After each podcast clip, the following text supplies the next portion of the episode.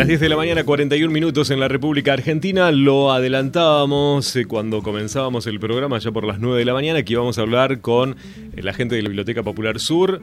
eh, y tenemos en línea a la presidenta de la biblioteca, a Griselda Carriere, que es colega y es un placer saludarla. Griselda, buen día, ¿cómo estás?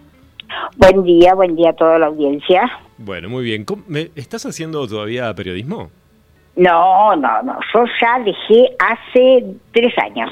Tres años. ¿Cuántos años Hace, tuviste? tre- hace tres años dejé, este, porque bueno, uno quería darle lugar a la gente más joven también, pero bueno, por lo visto no han puesto a otra persona y aparte como ahora todo se, magne- se maneja así, este, por teléfono, online, es como que no necesitan un corresponsal directo en cada, en cada localidad. ¿Y lo extrañas? ¿Extrañas el tema del periodismo?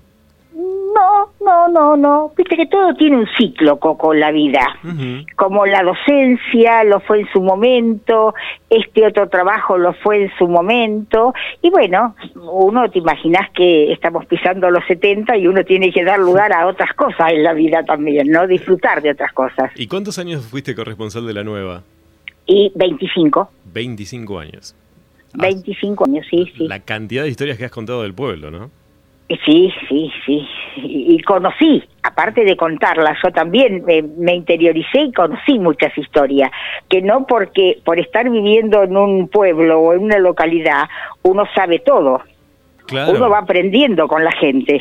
tal cual. ¿Y cuál fue la, Sí. la que más te llamó la atención o te marcó en tu carrera? O sea, hay una, hay más de una también. pues. Mira, yo debuté, aunque vos no quieras creer, yo debuté en el, un 8 de diciembre, creo que era en el 92, ¿sabés con quién? ¿Con quién? la llegada de Eduardo Dualde. No, ah, fácil No. te tocó. Sí, me tocó facilísimo, con esa debuté. Qué bárbaro. Este, eh, bueno, pero bueno, fue una linda experiencia. Uno aprende de cada, de cada historia, uno aprende sí, y verdad. aprende también de los errores que va cometiendo. Ahora, hoy a la distancia, que lo que menos eh, afinidad tenía o me gustaba hacer, hacer era trabajar con eh, temas relacionados a, a la política. Ajá. Y te tocó Dualde para arrancar. Sí, y me tocó Dualde para arrancar, ¿Qué- así. ¿Cómo es la vida, para- viste? ¿Eh? ¿Cómo es la vida? ¿Cómo Porque- es la vida? Pero bueno, le- eh, fue una buena experiencia y uno fue aprendiendo. Y, y no quiere decir por eso de que uno no se haya equivocado muchas veces, pero bueno, uno trató de ser lo más objetivo posible, sí. como debe ser. Eh, Es que es muy difícil porque uno, obviamente, que hace un gran esfuerzo, pero uno está atravesado por un montón de ideas y costumbres y formas de vida, ¿no? Y, y me imagino a la hora de ver un hecho, este, ser este objetivo es eh, complejo, Eh, ¿no? ¿Sabes qué pasa? Que este, el tiempo te va enseñando a desmenuzar las cosas. Y sacar lo realmente importante. Por eso yo siempre tuve la, la precaución de que las notas políticas, por ejemplo, Mm. yo no las desgrababa, ¿te acordás que en esa época desgrabábamos, teníamos el grabador? Claro. Eh, no las desgrababas hasta después que salían publicadas. Porque, eh, viste que uno tiene que ser muy cauteloso, pues siempre tenés la persona que te dice, no dije tal cosa. Tal. Bueno, pero la grabación está, ¿viste? Entonces yo era muy cautelosa en ese momento y me habré equivocado, porque vos viste que las puntos y las comas a veces te cambian el hilo de la información. Es que eso es parte, creo que, de nuestra actividad, de, el- la equivocación, porque uno eh, comete errores, porque es inevitable, más en épocas donde eh, tenés que tener la inmediatez, el tiempo, tenés poco tiempo para mandar las notas. A ver, le contamos a los que están escuchando que eh, Griselda, eh, antes no, no, no había como hoy que vos tenés un traductor en Google o tenés todo digital. Había que grabar, había que escribir, había que mandarlo, ¿no? No, Griselda? yo cuando empecé se escribía a máquina, Claro. a máquina, y se mandaban las notas por fax. Mirá vos, por fax, claro, tal cual. Por No fax acordaba, era. sí. Así que bueno, este, se agilizó mucho el trabajo después también. Este, bueno, pero todo fue una enseñanza. Yo tuve que aprender a manejarme también con la tecnología porque no era fácil. Todo cambio implica Sí. un cambio interno uno de uno también, ¿viste? Así que bueno, pero ya yo tengo buenos recuerdos.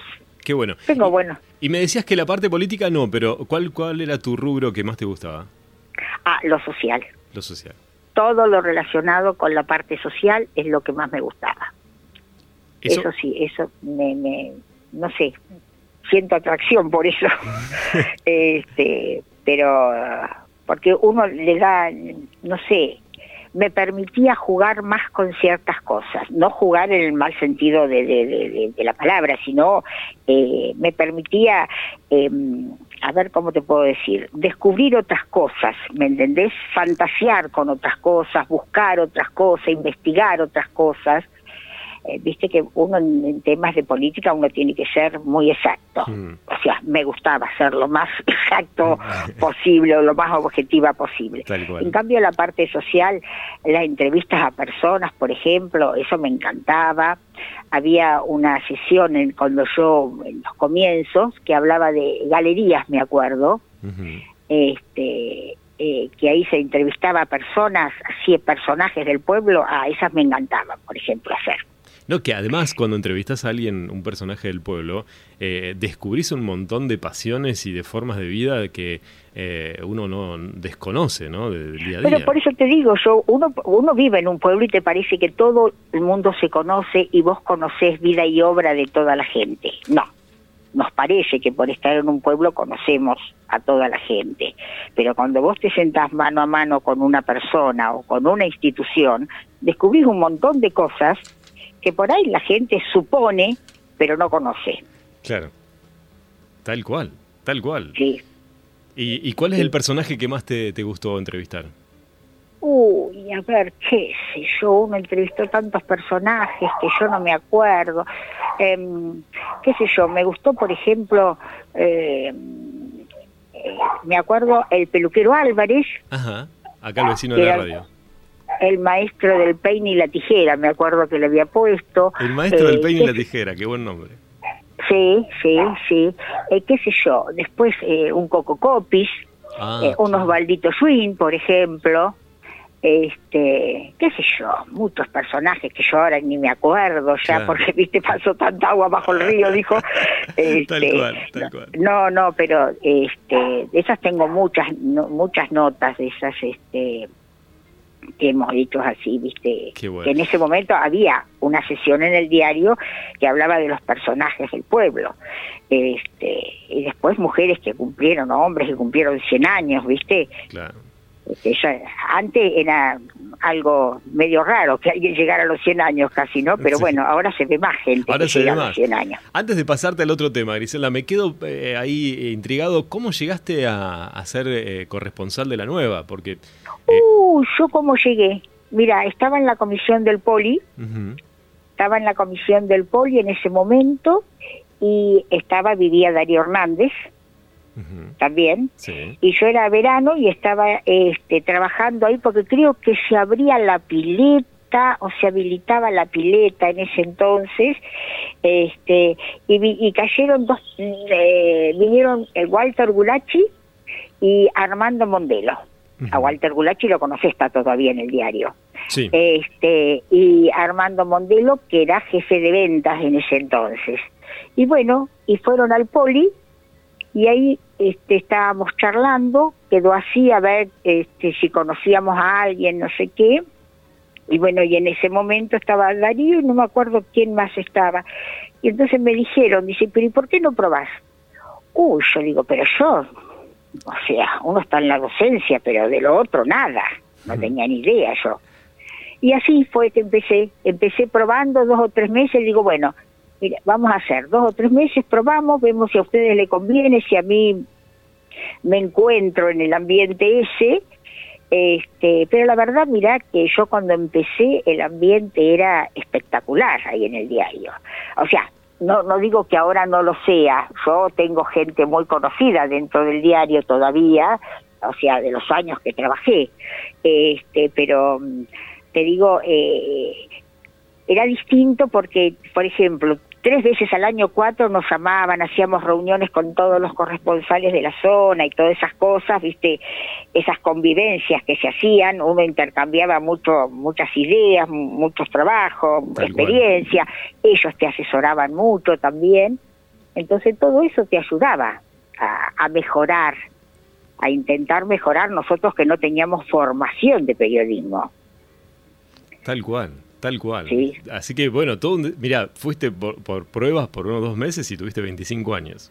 Sí, sí, fue un desafío. Bueno, como todo. Qué lindo. Tenemos desafío todos los días, Coco. Sí, todos, los días. desde que te levantás, en serio, ¿eh? es de verdad. De verdad, de verdad. Bueno, Griselda, me encantó este que me cuentes un poco ahí, hacía rato que no hablábamos. Ahora sí te paso por el tema de la biblioteca, es eh, Griselda Carrieri con quien estamos dialogando, que es presidenta de la biblioteca. Y bueno, están trabajando, ¿cómo va la obra? Y está en la calle eh, Mitre, ¿no? Sobre calle sí, en la calle Mitre, Mitre 435. ¿Cómo va esa obra? ¿Cuánto tiempo lleva? ¿Cuánto, eh? Y mira, la obra la comenzamos, bueno, ese terreno nos donó el municipio en el 2015 más o menos, 2014, 2015, lo, lo escrituramos y empezamos la obra eh, en el 2017. Este, la gente de la comisión de la biblioteca, yo hace 10 años que estoy más o menos en la biblioteca, pero la gente que está que viene de antes este, estuvo trabajando tuvo la brillante idea, porque la verdad que es brillante idea, de eh, con lo que se iba recaudando, se iba recaudando de los bonos contribución que hacían todos los años, compraban materiales en las tres casas de construcción del pueblo. Ajá. ¿Sí? Las tres casas de materiales de construcción. Y bueno, siempre, viste, se tuvo el, sueño, como quien dice, de la sede propia y bueno, se fue acopiando materiales, materiales, materiales, hasta que llegó el momento de contar con el terreno y empezar la construcción. Así que gracias a Dios uno va avanzando porque sabemos que no es fácil construir en este momento y menos para una institución. No, tremendo. Así que este lo que bueno, se comenzó en el 2017 y bueno, y vamos avanzando. Y, a poquito todavía tenemos materiales que se ha copiado en su momento, desde el 2008-2009 creo que la, eh, la, gente que estaba en comisión ya había empezado. Y otra cosa que tuvimos a favor y que mm. también tengo que agradecer es que los, las tres casas de materiales de construcción, uno iba comprando materiales y se dejaban las casas de construcciones ahí en, en los negocios. Este, que a la hora de necesitar ellos respetaron los materiales que uno había comprado, te imaginas, hace 10 años. Qué buen gesto, porque la verdad con lo que ha cambiado los precios es un gran gesto.